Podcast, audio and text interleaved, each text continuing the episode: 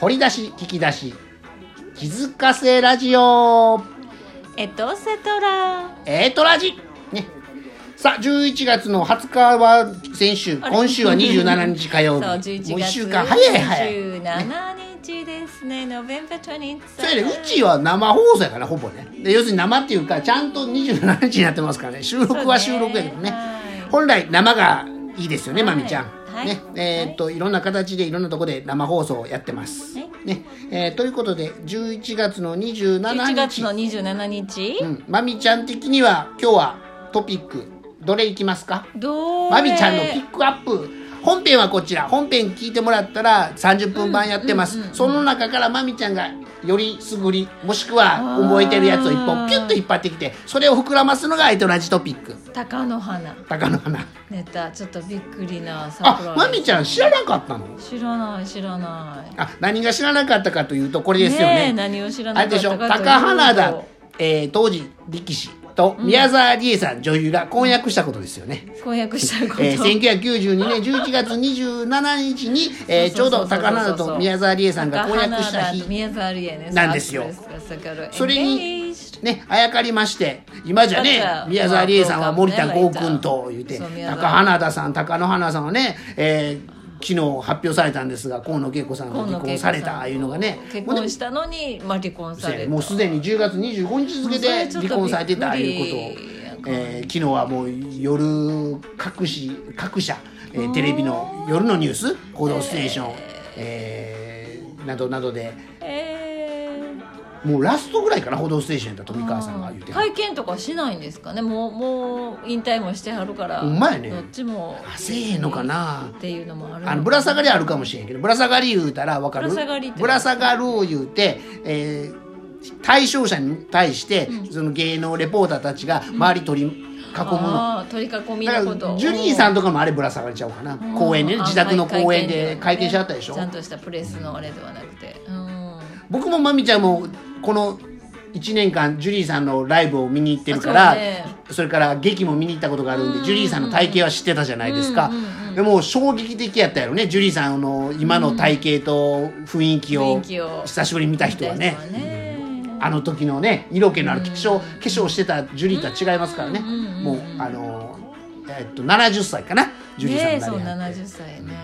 でまあまあ高野花さんはだからうんすっきりされたみたいですよいろんな意味であねそうなんかそうかと思ってまみちゃんもなんかすっきりしたことありますかすっきりしたあれですかロキソニンンですっきりされままししたたかかそれロキソなんかニよくわンからない何言ってるかキーピーちゃん本当たまによくあわのからないこと言いますよね痛い時に痛み止めってあるやんかああ、うんうん僕はロキソニンを知ってびっくりしましペインキたラーですねペインキラー、びっくりしたえ今日あの製薬会社さんのこうえロキソニンってどこの会社あわかんないあそうなんやロキソニンはびっくりしたあれでもね薬剤師さんがいないと売ってくれへんねへんー第一種なんとか薬品やらしいねあー処方箋がいるやつです処方箋っていうか問診ぐらいでいいな問診でいいのかな、うん、ちゃんと薬剤師さんから直接買わなあかんレベルのそれだけ強い薬ってことじゃないかな、うんえー ロキソニンですってなな えそう高高野花のその離何婚々がちょっと衝撃すぎてあ衝撃でしでしたああええと思って、まあ一番大変じゃないですか引退してでやっぱり、うんあ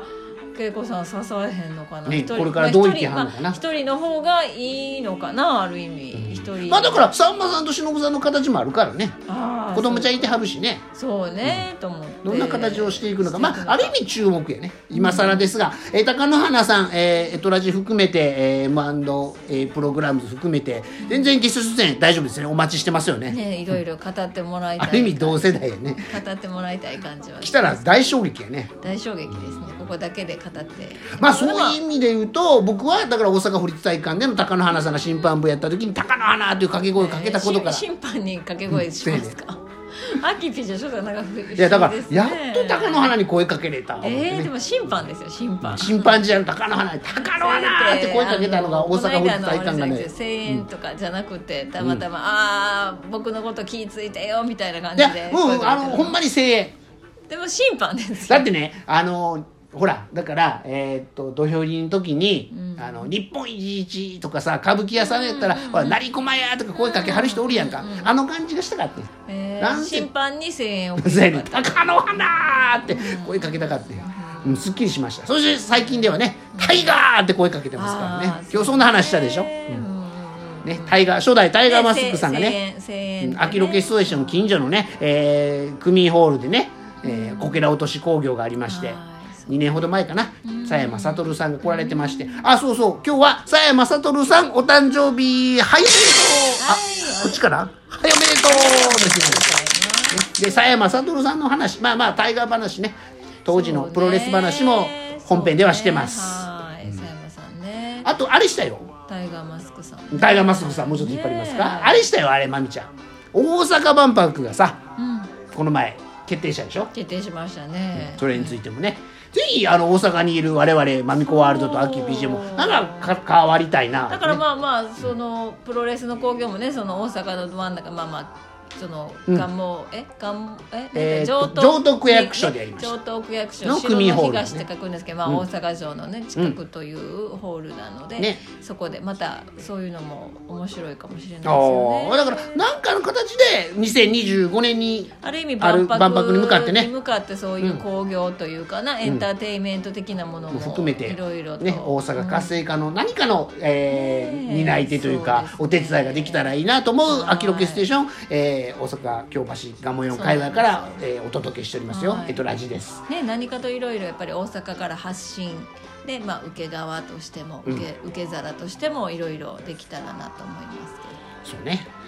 うまあ、まみちゃん発信あれしでていすかかないとねやっぱ大阪からあそうねせっかく発信することは大事ねそれまでに2025年までにいろんなことを大阪のそこうんねなとこどうですか、ここどまあうですか、っていうそれよのり前に東京オリンピックあるけどねまあオリンピック東京オリンピックのボまラあンティア80万人もね結構埋まったらしい、だからまあまあ日本来てくださいねって言って、まあ、そう世ね界へアピールしていくのもいい確かにあの震災橋筋商店街にぎわってるもんねそうねだからまあオリンピックも来てこっちがちょっと足を伸ばしていただいて大阪、京都神戸ね、まあ、その辺も皆さんぜひぜひ来ていただけたらと思いますけれどもいかがでしょうかはいぜひお願いしますそれこそ大阪発祥の会社パナソニックの創業者今日は松下幸之助さんのお誕生日でもあります大阪ってすごいよねやっぱいろいろそうやね、うんうんぜひあの大阪を大発祥の阪発祥の地ですからそうやねねあそこね大阪を中心にもしくは大阪を、えー活性化してねえ日そう本ですよねまたより優れにしていただけたら、さあということで今日はたくさんありますもんこうね何々大阪発祥のものあると思うよ何があるる俺神戸発祥発祥もしてるけど、ぬぬぬカップヌードルさんなんあー西井さんとかあー満腹のねもうそうだしね、大阪発祥のものとか、うんたくさんあるじゃないですか、あと何あんねやろ大阪発祥のものい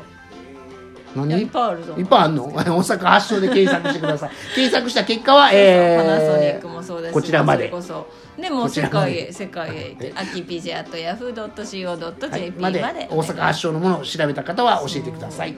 あそういろいろ大阪発祥あ大阪発祥いうとあれもよまみちゃんもそうでしょそうやね大阪アッキーもそうですよ大阪生まれですよそうなんですよ、ね、大阪生まれの、えー、英会話講師まみこワールドさんはとい海運ことさっき PJ をお届けしております「えっとラジトピック」ねえーということで今日はこれダダダダーっといきますけどいいですか一気にいきますよえ何が行くんでしょ一う気にいきかます浅野忠信さんお誕生日はいおめでとう小室哲哉さんお誕生日はいおめでとう杉田薫さんお誕生日はいおめでとう中井貴恵さん貴一さんのお姉ちゃんお誕生日はいおめでとうブルース・リーさんお誕生日、はいおめでとう。そしてさっき言いました。本のカンフー初代タイガーマスク、さ、さやまさとるさん、おあ誕ー生日、松下幸之助さん、お誕生日おめでとう。そんな Nice happy birthday 今日は11月27日お届けしております。ん何一何つのなんかありますかその人たちの共通項みたいななんだろう共何か通項。